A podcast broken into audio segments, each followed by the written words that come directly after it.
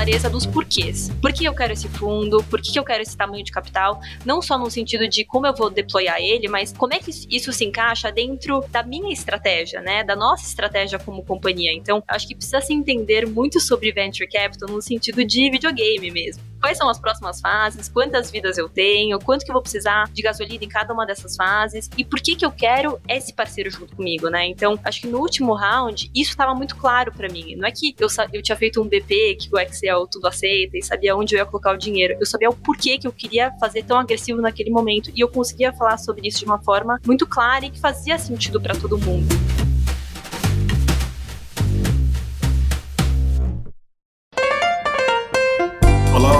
Está começando aqui mais uma edição do Canary Cast. Eu sou Bruno Capelas, líder de comunicação aqui no Canary, e é um prazer estar com vocês para mais um papo muito legal. Quem está hoje aqui comigo é a Isabel Galera, partner do Canary. Tudo bom, Bel? Oi, Capelas, tudo bem? Ótimo estar de volta aqui. Boa, show de bola, show de bola. Eu fiquei sozinho na bancada na última edição, mas agora estamos aqui. A gente está aqui com a Carolina Mendes da Costa, que é fundadora da Gal, uma startup que está revolucionando o mercado dos salões de beleza. Tudo bom, Carol? Tudo certo, Capelas. Um prazer estar aqui, cara. Eu já falei que você é fundadora da Gal, mas se você quiser contar um pouquinho da tua história, antes da gente começar, acho que seria legal. Eu sei que você tem uma história com brigadeiro, faculdade, antes de começar a Gal. Me conta um pouco como é que é isso. Bom, cara, acho que na essência eu não nasci empreendedora. Eu queria ir para o mercado financeiro, fui para o INSPER, entrei no InFinance, que é a empresa júnior de mercado financeiro, né? Na essência a gente faz equity research. E aí, estudando, né, o mercado financeiro, a gente abriu alas, né, para outras análises. Uma delas foi de venture capital e foi ali meu primeiro contato com esse mundo, né? Tinham pouquíssimos cases na época aqui no Brasil e a gente ficou encucado com qual que é a fórmula para avaliar startup, né? Então a gente trouxe o Eric da Monax para conversar com a gente. Fui toda animada, achando que ia sair de lá com essa tal dessa fórmula, mas na realidade eu acabei saindo de lá me identificando com o perfil empreendedor, né? Então escutando um pouco sobre os fundadores da 99, pelo que eles estavam lutando e vendo que dava para construir realmente algo muito grande através de tecnologia, eu me encantei, né? E na época, eu tinha me tornado líder dessa entidade, desse grupo de pessoas, e eu percebi que eu estava trabalhando muito mais do que quando eu estava fazendo sua análise financeira. Então, Hoje eu entendo que eu tinha ali naquele momento propósito, razão que além de buscar margem financeira, oportunidade financeira, enfim, que eu tinha mais responsabilidade com aquelas pessoas, né? Então eu achei isso também do empreendedorismo. Então foi assim que nasceu ali a vontade de empreender. E aí a escolha do que fazer foi, foi um mix entre análise de TAM, oportunidade, né, dentro do mercado, mas principalmente qual que era o público, né, ou qual que era, enfim, a solução que eu teria o maior nível de paixão e empatia para lutar por, porque eu entendia, né, um pouquinho nesse momento que empreender não é fácil, enfim, tinha vários cases de lado errado, então eu entendia que esse também era um quesito super importante na escolha do que fazer. E a primeira ideia, né, vindo, olhando para tudo isso, foi trabalhar com uma solução para mulheres na parte de agendamento para um mix de serviços que eu chamava na época de cuidados femininos, né, que iam desde ginecologista, dermatologista, enfim, até salão de beleza. E aí, analisando o comportamento do consumo, foi que eu descobri que mulher, em média, no Brasil, vai duas vezes por mês para salão de beleza. Então, para mim, estava muito claro que minha pesquisa tinha que focar ali, né? Então, eu fui pra rua, fui conversar com 100 salões. Na época, acho que esse foi um dos pontos legais, assim, de estar na faculdade nessa época, eu estava tendo aula de direito, estudando sobre, enfim, direito tributário, direito trabalhista, e aí, por pura curiosidade, em uma dessas, uma dessas entrevistas com uma dona de salão, eu descobri um grande rombo dentro dos salões, que é a bitributação e o passivo trabalhista.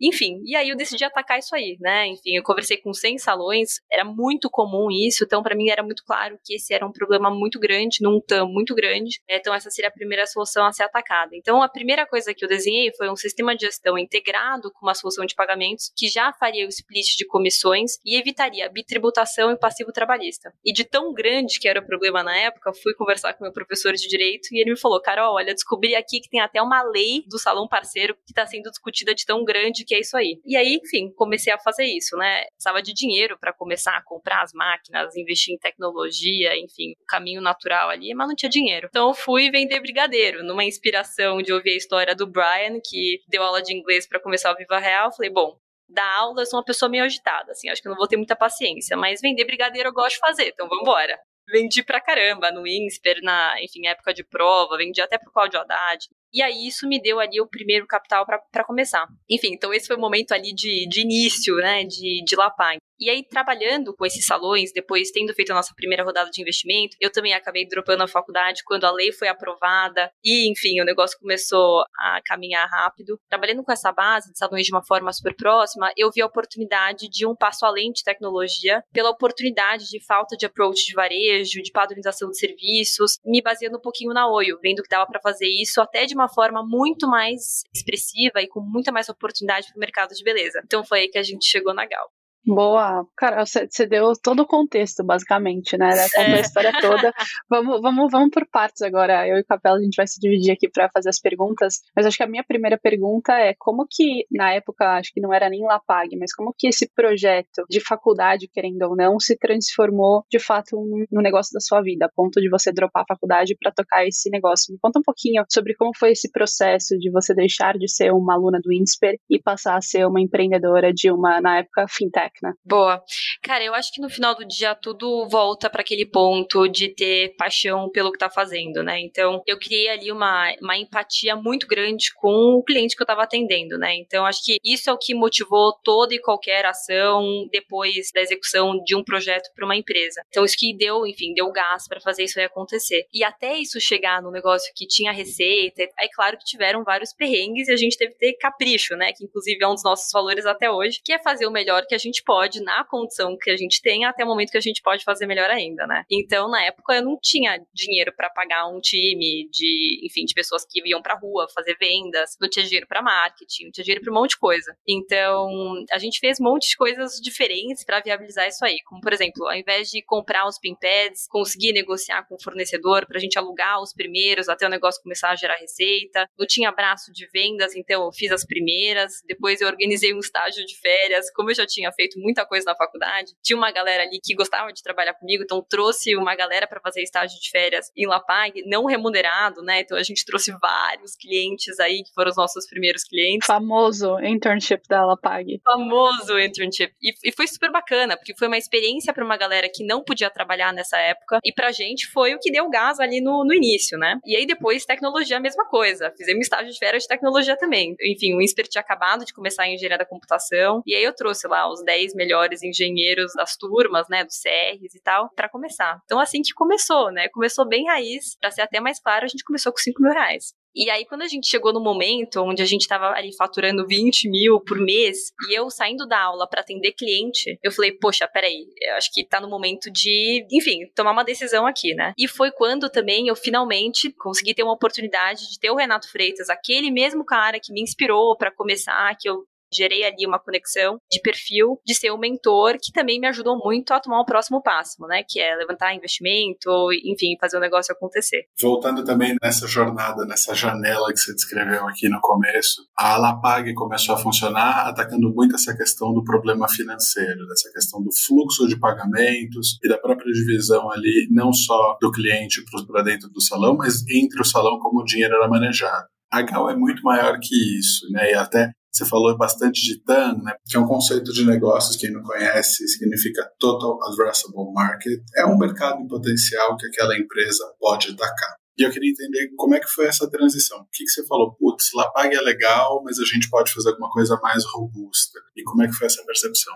Boa, legal. Acho que tem algumas coisas até que me causaram, assim, essa, essa mudança, né? A primeira foi o que a gente vivia num cenário de pagamentos quando o Lapag começou era muito diferente no momento do pivot, tá? Então, a gente tinha, é, por exemplo, um spread de quase 2% na maquininha, né? Então, esse acabava sendo nosso, nosso modelo de remuneração até com os clientes. Então, a gente tinha feito uma estratégia de soltar o sistema de gestão gratuito. Então, o Brasil inteiro está usando esse sistema. Tem aí mais de 20 mil salões utilizando sistema da Lapag. E aí, né, a gente, a gente fazia o upsell ali da maquininha e é assim que a gente ganhava dinheiro, tá? Quando começou a guerra das maquininhas, claro que essa margem apertou e ficou cada vez mais difícil de vender. Então, teve essa primeira coisa aí que me chamou a atenção e o entendimento de que, estando num negócio, né, também casado com pagamentos, eu tinha um limite que era o número de salões no Brasil. Se eu fosse mudar de país, eu teria que ter uma, outras soluções de pagamentos, né? A terceira coisa, assim, mais relevante do ponto de vista de propósito, de impacto, foi que eu tinha proximidade com vários clientes da Lapag, né? Eu pessoalmente tinha proximidade. Então eu entendia que eles precisavam de coisas além de tecnologia e que dentro dessa diversidade de salões, as necessidades eram muito semelhantes. Então, quando eu descobri a Oio, né, eu falei, putz, comprei o case de Harvard. Na terceira página do case, eu falei, eu preciso fazer isso aqui para salão. Ficou muito claro que, enfim, era um modelo de negócio que fazia muito sentido, né, para o mercado de hotelaria, claro, mas para o mercado de beleza, cara, faz muito sentido. É um mercado realmente muito fragmentado, com muito menos estrutura até do que o mercado hoteleiro. Então, na terceira página do case, eu já falei, bom, para tudo é isso. E uma pessoa até que eu tenho muita gratidão nesse momento é o próprio Florian, né, que super me apoiou também na construção aí desse, desse pivot.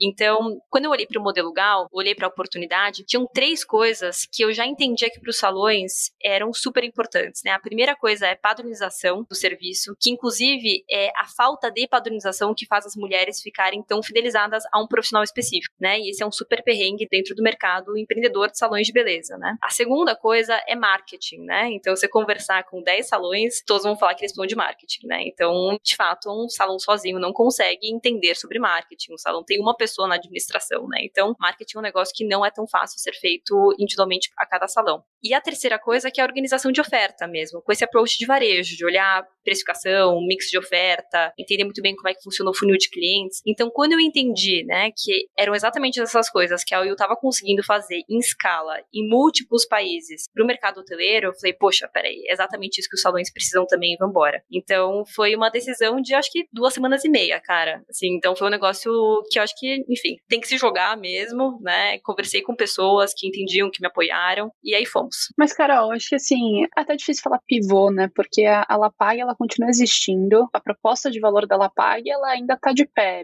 e ela ainda é entregue para os clientes que hoje são clientes GAL, e até ela serve como, vai, topo de funil para clientes fliparem para a marca GAL. Então, não foi bem um pivô necessariamente, foi mais, talvez, abraçar mais partes dessa cadeia, né? Exato, eu acho que chamar de pivô é, é, é simplório, realmente, né, Bel? Que eu acho que o que dá para entender pela casca, mas, de fato, nossos primeiros salões GAL vieram da própria base de Lapag, essa vai ser a estratégia de expansão quando a gente estiver entrando em outras praças, e GAL não funcionaria se a gente não tivesse toda a tecnologia de Lapag, né? Então. Total, não, super complementares, né? E até, talvez, para os ouvintes, assim, quando você fala, parece muito simples, parece que foi um, um processo simples de, pô, entendi o que, que é a Oio e acho que faz muito sentido aqui para o universo de salões no, no Brasil. Mas foi um caminho muito bem pensado estrategicamente, né? Até queria double click nisso, Carol, porque acho que em algum momento você entendeu ali que, obviamente, existe um, um mar muito maior, muito mais azul, abrindo essas portas de varejo, de marca e etc. E a proposta da Oio nada mais é do que usar o nível de serviço padronizado para, um, aumentar a receita dos hotéis e, dois, reduzir custo dos hotéis. Então, basicamente, colocar mais dinheiro no caixa dos hotéis parceiros, né? E a H hoje tem mais ou menos a mesma proposta, de um, talvez um jeito um pouco diferente, uma experiência um pouco diferente, mas a proposta é a mesma. Conta um pouco pra gente como que vocês fazem isso e, enfim, quais são os resultados que vocês alcançaram até hoje também. Bom, voltando um pouquinho em estratégia, por que, que isso ficou muito claro pra gente? É que quando a gente olha para o mercado de beleza, de serviços de beleza de uma forma holística, segundo uma pesquisa da Euromonitor, existem um milhão de salões de beleza no Brasil, né? E 87% desses donos são profissionais da beleza. O que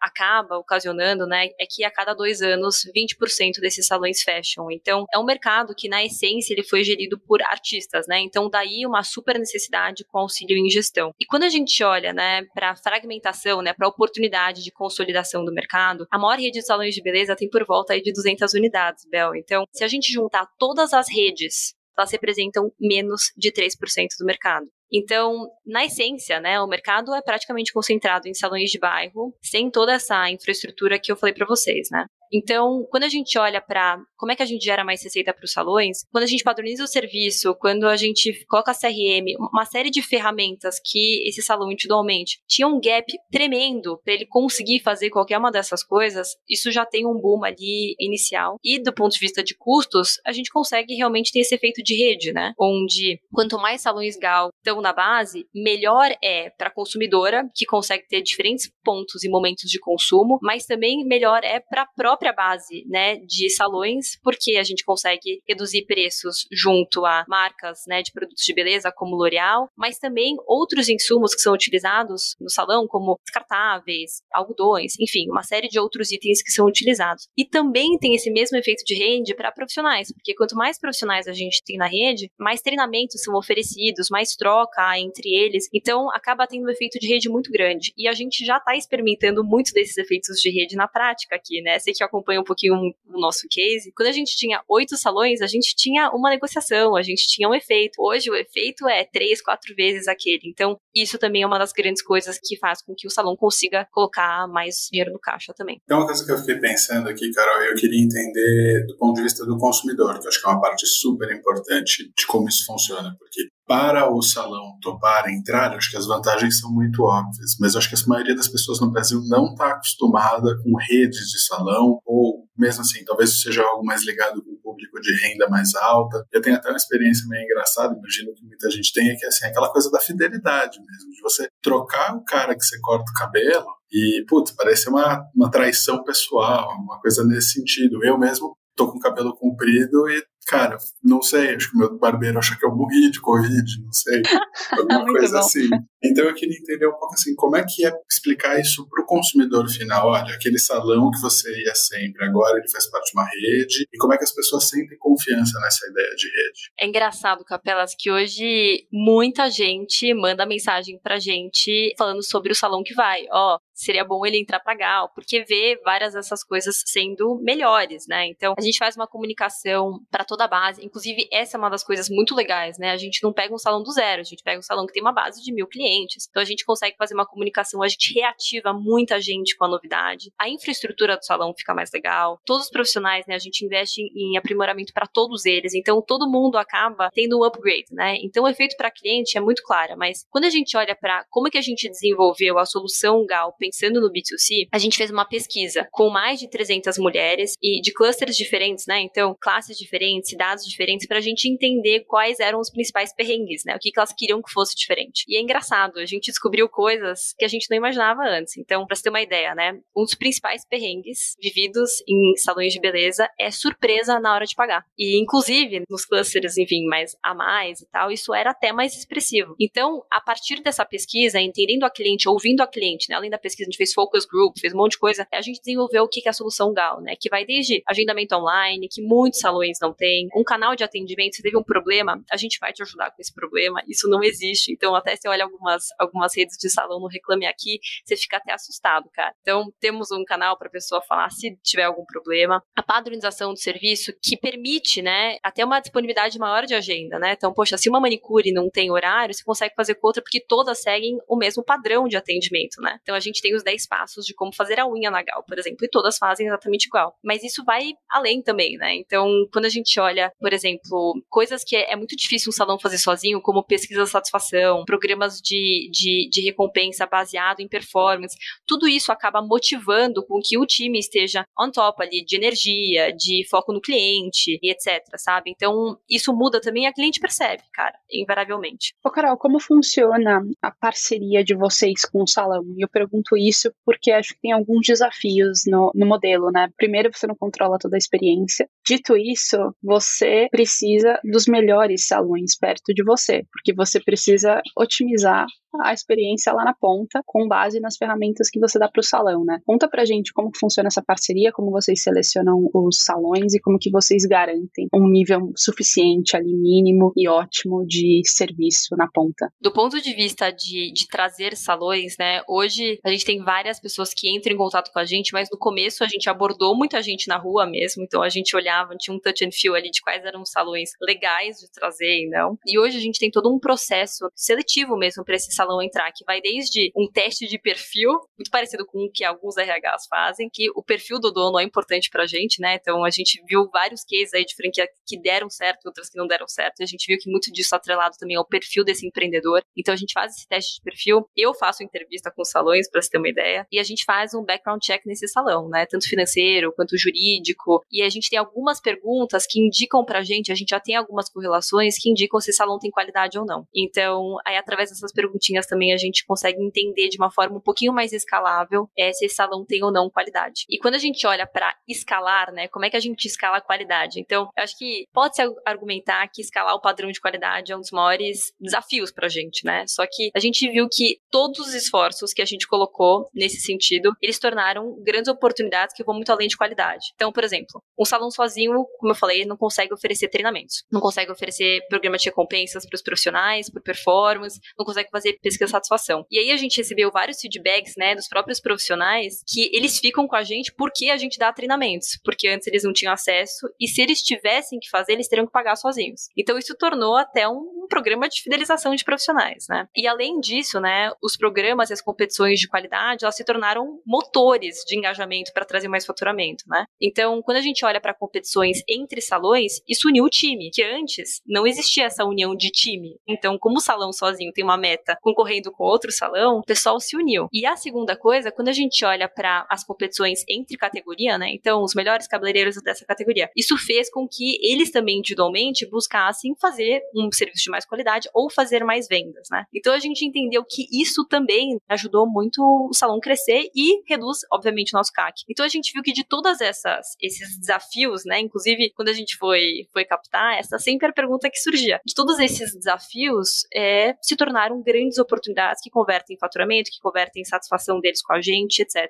Muito bom. Você falou de padrão, então uma coisa que me chamou a atenção, uma outra palavra que você usou quando você estava descrevendo o mercado, que era esse é um mercado gerido por artistas. E acho que essa é sempre uma discussão que a gente tem. Por exemplo, você dá um padrão e segue o padrão. Este é um mercado criativo também. Quem está na ponta cortando o cabelo, fazendo uma unha, tem um lado criativo. Como é que é dar um padrão e a pessoa encontrar o que ela espera na rede, mas ao mesmo tempo dar esse espaço de liberdade para o profissional? E o que, que você aprendeu que você pode compartilhar com outros mercados que também têm um pouco dessa dinâmica? É engraçado, Capelas, porque quando a gente vai até a página 15 sobre ser artista, a gente entende que é que nem vendas, né? Existem técnicas de venda, existem formatos de vendas e que não é nasci sabendo vender. Isso é a mesma coisa para profissionais da beleza, tá? Então, quando a gente olha, por exemplo, para a química, ou a gente olha para a coloração, ou mechas, meu, tem muita matemática aí de se misturar as tintas e etc. Quando você olha para corte, é formato, é tipo framework pra gente, né? Tem formatos de corte, angulações que você coloca a tesoura e etc. Então, muito, quando você vai, vai até a página 15 sobre técnica, na verdade, é, são boas práticas. E aí, claro que existe um tom de bom gosto, né? Um tom de visagismo, que é que fica melhor em cada rosto, qual a cor que fica melhor com cada cliente e tal. Mas no final do dia, eu acho que esse profissional profissional, ele tem que ser um consultor de beleza, mostrar o portfólio dele. Inclusive, a gente ensina isso, né? Então, a gente tem até curso de fotos na Gal e a gente recomenda a todos eles manterem o seu Instagram como um portfólio. Mas no final do dia, a gente tem que fazer também o que a cliente quer. E dentro do que a cliente quer, aí é protocolo. Então, eu acho que essa é a parte, né? A parte da consultoria, a parte de estar ali frente com a cliente, tem toda essa parte que ele ainda se sente, ele é de fato um consultor, mas depois a gente ajuda ele em chegar onde ele tem que chegar. E aí isso é um padrão. Isso é entender muito bem sobre, como eu falei para você, matemática na coloração, entender sobre incompatibilidades do ponto de vista de químicas, entender muito bem o que, que é melhor ser usado em cada cliente de acordo com o tipo de cabelo, a curvatura do cabelo, etc. E aí, para isso, não tem artista. Tem pessoas que estudam ou não. E acho que faz muito sentido, inclusive, porque é um, é um aspecto que a gente nem pensa, mas que você também está ali reduzindo o gasto, melhorando a satisfação do cliente e tudo mais. Isso talvez até seja quase bastante analógico ponto de vista, porque é matemática é química, não tem byte para você mudar ali a matemática da coloração. Já entrando nesse campo, eu queria entender assim, onde é que está o lado tech? Como é que a tecnologia muda o jogo? da Gal, muda o jogo de um salão de beleza. E como é que é combinar esses aspectos tão físicos com algo tão tecnológico? Antes até de eu entrar em tecnologia, só fazer um comentário legal sobre o último ponto. A gente tem um time majoritariamente feminino na Gal, né? 63% das pessoas que trabalham com a gente são mulheres, mas a gente tem aí vários homens super legais, empreendedores aqui com a gente, né? E aí, o que, que a gente fez até para nivelar conhecimento? Eu dei um curso, peguei, enfim, um batch de tempo, agora entrou no onboarding, né? Mas toda segunda-feira a gente pegava 15 a 20 minutos do All Hands e eu ensinava algum tópico e aí no final a gente fazia um Kahoot para ver quem aprendeu sobre aquele tópico. Então, hoje eu tenho um puta prazer em falar que todo mundo na Gal entende sobre todos os tipos de alisantes químicos, entende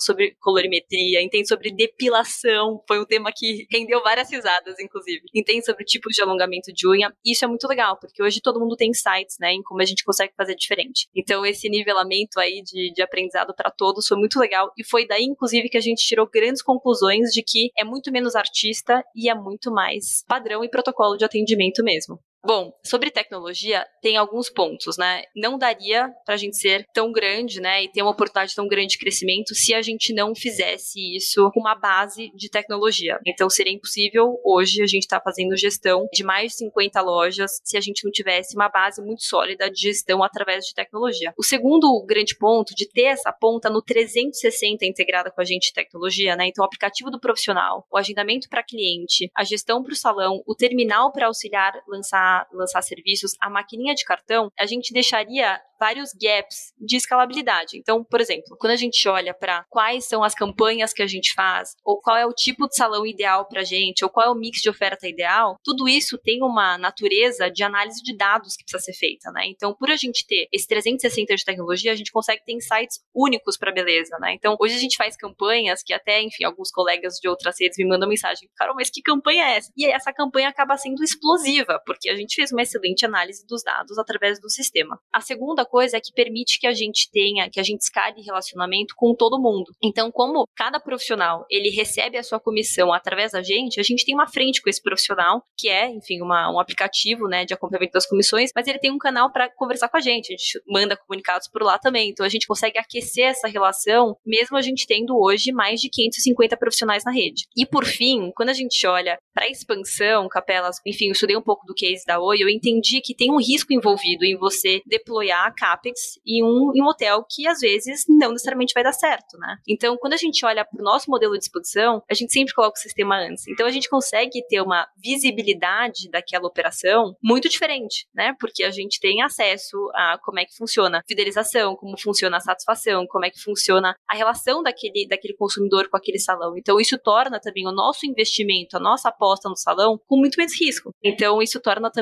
a nossa expansão muito mais assertiva. E aí, o, o último ponto, entrando um pouco em, em tecnologia, e isso vem também de Lapag, é qualquer coisa que a gente faz com salões do ponto de vista de cobrança, né? Então, a própria taxa GAL, ou na centralização de compra, quando a gente tem que cobrar eles os produtos, tudo isso acontece através da maquininha. Então, a gente evita aquela coisa chata de ficar boletando os franqueados ou o franqueado tem inadimplência, porque essas cobranças acontecem e elas quase não são sentidas, por mais que a gente passe vários relatórios, não cria uma relação transacional. Então, a gente acaba ficando também, do ponto de vista de relação, uma forma muito mais bacana com os salões que estão com a gente. Carol, vou, vou flipar um pouco a conversa, contando até, olhando um pouco de fora. Eu lembro que, acho que o que nem eu investi em vocês foi em 2018, se não me engano, era Lapag. Era basicamente você, mais um, um sócio e alguns estagiários. E de 2018 para 2019, vocês operaram a Lapag, entenderam bastante do mercado, validaram bastantes hipóteses. E lá no, por volta vai de segundo quarto de 2019 começaram a, a captar, eh, né, a pensar em captação e ao mesmo tempo pensar no pivô, vai, se a gente puder falar pivô uhum. para Gal. E no terceiro quarto captaram uma rodada, fecharam uma rodada que caiu, vai no final de 2019. Chegou 2020, quando todos os esforços da Gal estariam para de fato a Gal e não mais a Lapag. Chegou a pandemia e todos os salões foram fechados. Assim, conta um pouco pra gente dessa montanha russa, como foi esse processo todo pandêmico. E agora também as coisas já estão voltando, os salões já estão abertos, as pessoas já estão vacinadas, os profissionais já estão vacinados. Como está sendo essa retomada também? É isso aí, né, Bel? Nascemos meses pré-pandemia. E claro que para nós, no, no varejo físico de serviços, foi um major setback, né? Então, foi super complexo, foi aquele, aquele baque inicial, mas aí a gente arregaçou a manga. Então, acho que a primeira coisa que a gente fez ali no momento, durante, se a gente pode falar isso, né, durante o fechamento dos salões, a gente se separou em dois times. Então, um time focou muito em estratégias de ataque, então pensando em qualquer coisa, qualquer forma de trazer receita para os salões, evitando que eles fechassem. E aí um segundo time focado em defesa, pensando em formas a gente reduzir os custos fixos operacionais que já estavam dentro da, da operação. E durante esse período, né, a gente acabou voltando muito para dentro, aprimorando processos, protocolos, desenvolvendo vários projetos que estavam, enfim, no roadmap mais para frente, que a gente agora tinha mais tempo para executar. A gente fez até, a gente fez vaquinha para profissionais, vendemos voucher para uso futuro, renegociamos aluguel, entre várias outras coisas. O que isso, para a base que a gente tinha na época, fortaleceu muito a relação. E aí agora, se a gente olha, mesmo dentro do cenário atual, a gente já se tornou a maior rede de salões de São Paulo, onde a, a segunda demorou décadas para chegar aqui. A nossa lista de espera só aumenta, né? Inclusive, desde que a gente saiu lá na Globo, a gente tá, tá com uma lista de espera de tipo cento e poucos salões, tá uma loucura. E se antes Gal era legal, né? Agora Gal é necessária, né? Os salões eles precisam se reinventar. Então, quando a gente olha para os salões que estão com a gente hoje, a gente está operando desde o começo da pandemia até agora, a gente nunca esteve a menos de 30% acima do mercado, né? Então a gente consegue comparar isso com dados do mercado que foram divulgados, mas também com a própria base da Lapag, né? Que, como eu falei para vocês, muitos salões estão usando o sistema. Inclusive, muitos migraram porque é gratuito agora, né? Então a gente tem ainda mais dados nesse momento de pandemia. E os salões GAL hoje estão crescendo. Isso é devido, claro, às nossas fortalezas, mas também por uma movimentação de mercado. Então, muitos salões fecharam, ficou uma, uma demanda flutuante, qual salão que eu vou escolher agora, e você tem uma rede aí fazendo barulho. Então, muita dessa demanda também foi absorvida por nós. E hoje a gente está no momento, Bel, que a gente está crescendo dois dígitos de same store sales. E aí isso ecoa, né? Então, hoje, né, a gente vai viver nesse momento agora pós-pandemia, eu acho, até um momento nesse ano e no próximo, mais legal do que a gente viveria se a pandemia não tivesse acontecido. É animador acompanhar os updates, as notícias que vocês estão fazendo na Gal. Eu fiquei bem impressionado quando chegou aqui a notícia que vocês já eram a maior rede de São Paulo. Mas tem uma coisa que eu ia perguntar que é como é que é expandir isso para o resto do Brasil? É muito diferente olhar para o resto do Brasil, olhar só para São Paulo? O que, que tem de dificuldade desse lado operacional ou do lado cultural mesmo? Assim, o que, vocês já enxergam à frente? Quando a gente olha para onde a gente nasceu, olhando até para Brasil antes, a gente nasceu, acho que no berço mais fértil para começar a operação de Gal, que é onde a beleza, o serviço de beleza, ele tem uma técnica que é conhecida mundialmente, né? Então, você vai para os Estados Unidos, você tem Brazilian Wax, né? Você tem Brazilian Bikini, que é um tipo de depilação. Você tem o Brazilian Comb, que é um tipo de escova, né? Porque alisamento nasceu no Rio de Janeiro. Então, no, no mundo inteiro se conhece beleza brasileira. Então, aqui a gente entende muito sobre beleza. Então, por essas e outras razões, esse é um berço super interessante para a gente nascer. Quando a gente olha para São Paulo, a gente nasceu também no mercado mais competitivo de salões de beleza que tem. Então, quando a gente olha para expansão, e até a gente tem uma tese de Brasil profundo, né, que é entrar em, enfim, interiores, etc. Muito provavelmente, capelas, que a gente dê algumas braçadas aí bem maiores do que a gente está dando agora. Então, para vocês terem uma noção, saiu recentemente uma das matérias da PEGNI na Globo. Mais de 70% dos leads vieram de outras regiões e outras regiões que já começaram a dar indicação que são próximas praças, porque elas vieram concentradas. Então, muito indica também, né, que salões pedindo gal, né, por favor, venha para cá, tal, tal, tal. Então, quando eu olho para mercados como o Rio, onde a fragmentação é ainda maior, quando eu olho para, enfim, outros, outros estados, outras cidades, eu imagino que o jogo vai ser mais fácil pra gente do que tá sendo aqui em São Paulo. Acho que uma coisa legal também, Carol, são as diferentes formas de expansão, né? Você tem a parceria com salões locais, tem até possivelmente lojas próprias, eventualmente, até M&A de salõezinhos, né? Acho que essas opcionalidades que vocês estão construindo com a marca, elas, enfim, são solo fértil, como você falou, para expansão de diferentes formas na franquia, etc. Então, isso é super legal também. Perfeito, perfeito, é isso aí. E tem uma comparação, né, entre Gal, que é um salão mais acessível, mais, mais democrático, e os salões de alta renda, né, algumas redes aí de alta renda. E eu acho que é interessante, né, nesse, nesse momento é que muitas estão entrando em contato com a gente, então pede também esse momento ali para se reinventar. Mas o que eu acho até interessante mencionar aqui para vocês é que muito do que a gente conhece, o que a gente tem no top of mind, são algumas dessas redes ou algumas dessas unidades de luxo. E aí, né, a partir das nossas pesquisas, a gente vê que as clientes, né, em muitos casos, elas transitam nos dois perfis de salões, tá? Mas em momentos de experiência diferentes. Então, por exemplo, nos salões de alta renda, notamos uma recorrência ali de, de 0,3 vezes ao mês, né? O que, que vale ali é duas a três vezes no ano. E ela faz lá corte, faz mechas, faz coloração, e o resto ela faz com a gente. E a nossa recorrência, ela tá hoje em duas vezes por mês. E mesmo com o ticket médio ali, um quarto abaixo do salão de luxo, no ano, nosso ganho médio por cliente acaba sendo até maior. E a diferença, né, como o Capelas falou, é que a gente queria vínculo, a gente queria relacionamento com essas clientes e abre alas para a gente investir em plataformas e ferramentas muito poderosas de crescimento, como o CRM, como o programa de fidelização, como campanhas mensais que dão esses gatilhos, né, para cliente voltar sempre. Então, tudo isso também, na minha visão, torna os salões de bairro sexy again, né? Então, assim, eu acho que existe, né, uma percepção um pouco distorcida de quão mais rentável é um salão de luxo versus também um salão de bairro. Total. Não, se você tem a retenção do profissional, da profissional, mais a retenção de clientes, você tem absolutamente tudo nas mãos, né? Aí é só construir opcionalidade a partir disso. Legal. Ô, Carol, tem, assim, a, a gente, você até comentou um pouco de educar o seu time, majoritariamente feminino, mas com uma porcentagem relevante aí de homens, sobre o mercado, sobre o produto da Gal especificamente, sobre a proposta de valor na ponta. Querendo ou não, vocês estão atacando uma dor majoritariamente feminina, né? São mulheres que majoritariamente vão no salão e tem essa recorrência que a gente comentou. E quando a gente está pensando em dominação do Brasil aí ser a maior rede de salões do Brasil especificamente, a gente precisa de capital e a gente precisa entrar nesse VC game. E você, acho que contrariou todas as estatísticas, vem contrariando todas as estatísticas de ser uma mulher jovem primeira vez empreendendo, que na primeira rodada ainda estava na faculdade, né? Então acho que é, esse é até uma cereja no bolo da, das estatísticas. A gente abriu o CNPJ para fazer round com vocês, não sei se você lembra disso, Bel. É, então.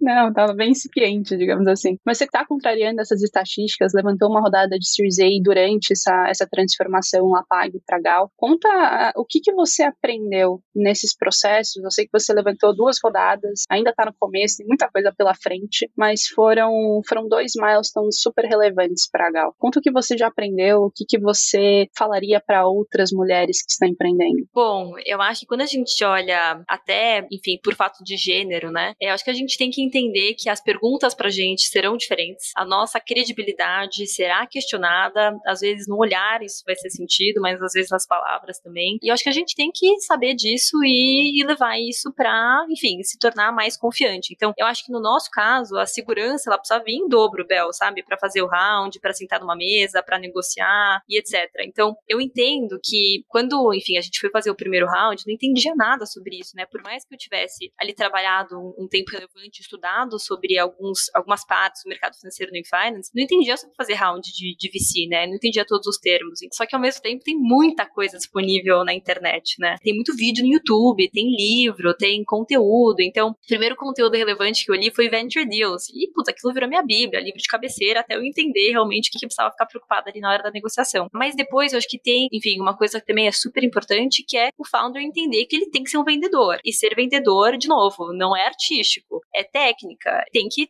ter prazer nisso, né? Porque grande parte do nosso trabalho, que vai muito além de round, mas também é vender para pessoas e talentos que a gente vai trazer, ou vender para os primeiros clientes, né? Ou entender muito bem sobre o seu funil de vendas, tem que estudar vendas. Então, acho que no final do dia, uma reunião de pitch é uma reunião de vendas, com técnica de Golden Circle, de Report, de, enfim, todos os outros frameworks aí necessários. Então, isso acho que é uma, uma super dica também, estudar sobre isso. E aí, o terceiro, e que eu acho que me deu o boldness, né, de levantar 7 milhões e meio de dólares na nossa última última rodada, com business ainda muito incipiente, e que podia se argumentar, um, que eu não ia conseguir fazer isso por ser mulher, por ser jovem, por uma série de coisas, e a segunda, pelo business estar tá começando, mas é ter muita clareza dos porquês. Por que eu quero esse fundo? Por que eu quero esse tamanho de capital? Não só no sentido de como eu vou deployar ele, mas como é que isso se encaixa dentro da minha estratégia, né? Da nossa estratégia como companhia. Então, acho que precisa se entender muito sobre venture capital no sentido de videogame mesmo quais são as próximas fases, quantas vidas eu tenho, quanto que eu vou precisar de gasolina em cada uma dessas fases e por que que eu quero esse parceiro junto comigo, né? Então, acho que no último round, isso estava muito claro para mim. Não é que eu,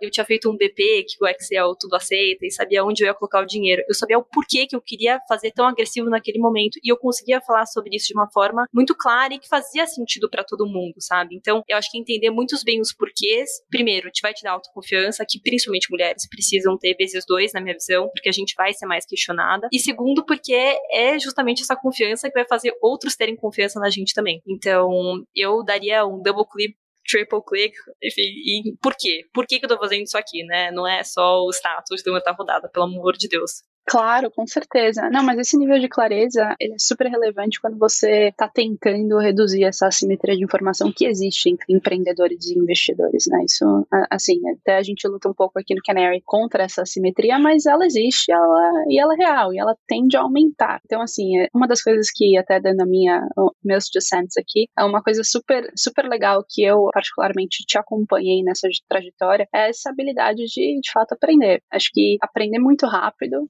e não ter medo de ir para o próximo passo, de fazer, de dar a cara a tapa. Eu lembro até, que vai até me dar espaço para a próxima pergunta, teve uma vez que eu fui lá na Lapag, lá atrás, e eu lembro que você estava literalmente contando centavos, assim, de absolutamente tudo. Eu não sei se você lembra disso, uhum. mas assim, é, você era muito mão de vaca, Carol. Eu não tô falando que não pode ser, mas até num nível que era meio paranoico, né? Então, eu lembro muito bem dessa sua abertura, digamos assim, a testar mais, a iterar mais, a, a ter uma cabeça um pouco mais de iteração mesmo, de, pô, vamos pra frente, se não deu, a gente gastou dinheiro aqui, mas a gente aprendeu e a gente parte pra próxima. Então, essa é um, uma das minhas lembranças de você, pô, essa menina aprende muito rápido, e ela vai embora e ela vai e faz. Esse é um, um exemplo, né? Eu queria até mais exemplos, Carol, se você lembrar sobre aprendizados que você falaria para Carol lá de trás. Pô, isso daí ia, ia salvar um baita tempo. O que, que você falaria? Legal, cara. Então, até inclusive aquela época lá dos brigadeiros, ela me ajudou com vendas, né? Me ensinou a ter humildade, tá nem aí porque o resto dos mauricinhos do Insper estavam pensando que eu tava vendendo brigadeiro. Acho que ajudou com muitas coisas, mas me tornou meio mesquinha ali, né, no final do dia. E foi realmente uma mudança muito grande, assim, de, de começar a testar. Inclusive, foi, eu acho, uma das frases do Florian, que é pra saber ganhar, você tem que aprender a perder também, né? Então, acho que no final do dia, ouvir pessoas que já fizeram, estudar cases, eu acho que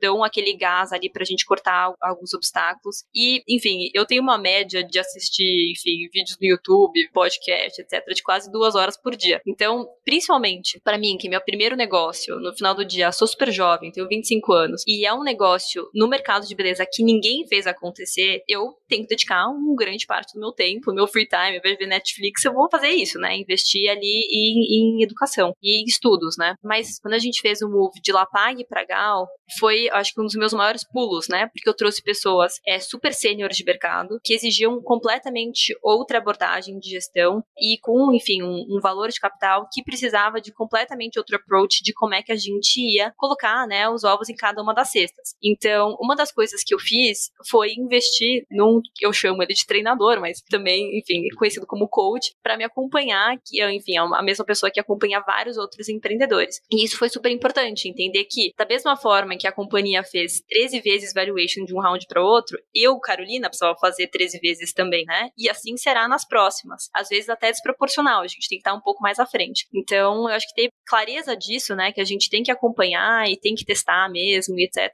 é super forte. Uma coisa que, que eu acho que foi um dos maiores arras, Bel, foi também dar um double click no nosso produto, né, que é beleza. Então, daí surgiram várias coisas. Quando a gente, quando a gente foi estudar, por exemplo, sobre tratamento, a gente acabou o estudo fazendo uma câmera de diagnóstico capilar. Então, enfim, uma coisa super inovadora que, enfim, tem uma marca que tem isso na Europa e, e tal, sabe? E, e testamos e deu super certo. Depois virou até uma super forma de vender tratamento nos salões e hoje, inclusive, é um dos nossos grandes gatilhos é tratamento na rede, né? Nosso topo do funil. Então, eu acho que é ficar curioso, né? E, e realmente deployar tempo nisso de uma forma estratégica, pensada e organizada para. Você falou de ficar curioso e eu fiquei curioso com uma coisa. A gente tá chegando no final do programa. Eu tô brincando que esse é o momento canequinha do jogo do Canary Cast. A gente sempre faz uma pergunta mais descontraída no final. Eu tenho duas, é um combo. Qual é o seu sabor favorito de brigadeiro? Putz, cara, aí você vai me pegar. Nossa senhora, difícil essa. Sabor de brigadeiro. Brigadeiro é tão bom, só brigadeiro. É, qualquer. Essa é a segunda pergunta, porque assim, tem gente que é xiita e só coloca, só, só aceita brigadeiro de chocolate. E tem gente que aceita brigadeiro de qualquer coisa. Dá pra inovar na cozinha também? Oh, total. Eu acho que eu acho que meu favorito de todos talvez seja um de leitinho com Nutella. Acho que esse aí tem, um, tem uma combinação ali especial. Mas acho que um ponto legal de falar, Capelas, eu não vendia brigadeiro de bolinha, não, porque a margem era pequena. Eu colocava no potinho, era maior, era uma palha italiana cremosa de camadas, tinha uma colherzinha dourada. Só fazer dinheiro rápido, né? Qual que era a margem desse brigadeiro premium aí, Carol? Então, Bel, eu ganhava 4 reais por brigadeiro, você acredita? Uau! Poxa. É, era bom. Muito bom. Carol, foi um prazer enorme te ter aqui no CanaryCast. Aprendi muito, foi super, super legal. Espero que você tenha gostado também. Mas foi ótimo. Obrigado mesmo. Se tem alguma consideração final, alguma coisa que você queria falar, pare agora. Bom, acho que ia mandar uma mensagem final para mulheres que estão assistindo a gente. Vamos para cima, acho que o mercado tá abrindo para nós. É, inclusive, na nossa última rodada, eu questionei para ver se tinham enfim, mulheres dentro do portfólio. Acho que o mercado tá se abrindo, né? Então, vamos para cima. E caso acho que não dá, acho que é importante fazer com capricho, né? Fazer o melhor que a gente pode em cada estágio, até a gente conseguir fazer, fazer melhor ainda. E por último, queria oferecer depois um cupom de desconto para esses ouvintes. Gente, tem sim, mais de 50 unidades por São Paulo, então com certeza tem um Salão Gal pertinho de você. Com certeza, maravilhosa. Tá aqui na mão, produção, o cupom de desconto. Canary Cast 20, tudo junto em letra maiúscula. Obrigado, Carol. Beijos. Obrigado por ter escutado mais essa edição do Canary Cast. Queria deixar também o convite para você seguir a gente na sua plataforma de podcast favorita. Um abraço e até a próxima.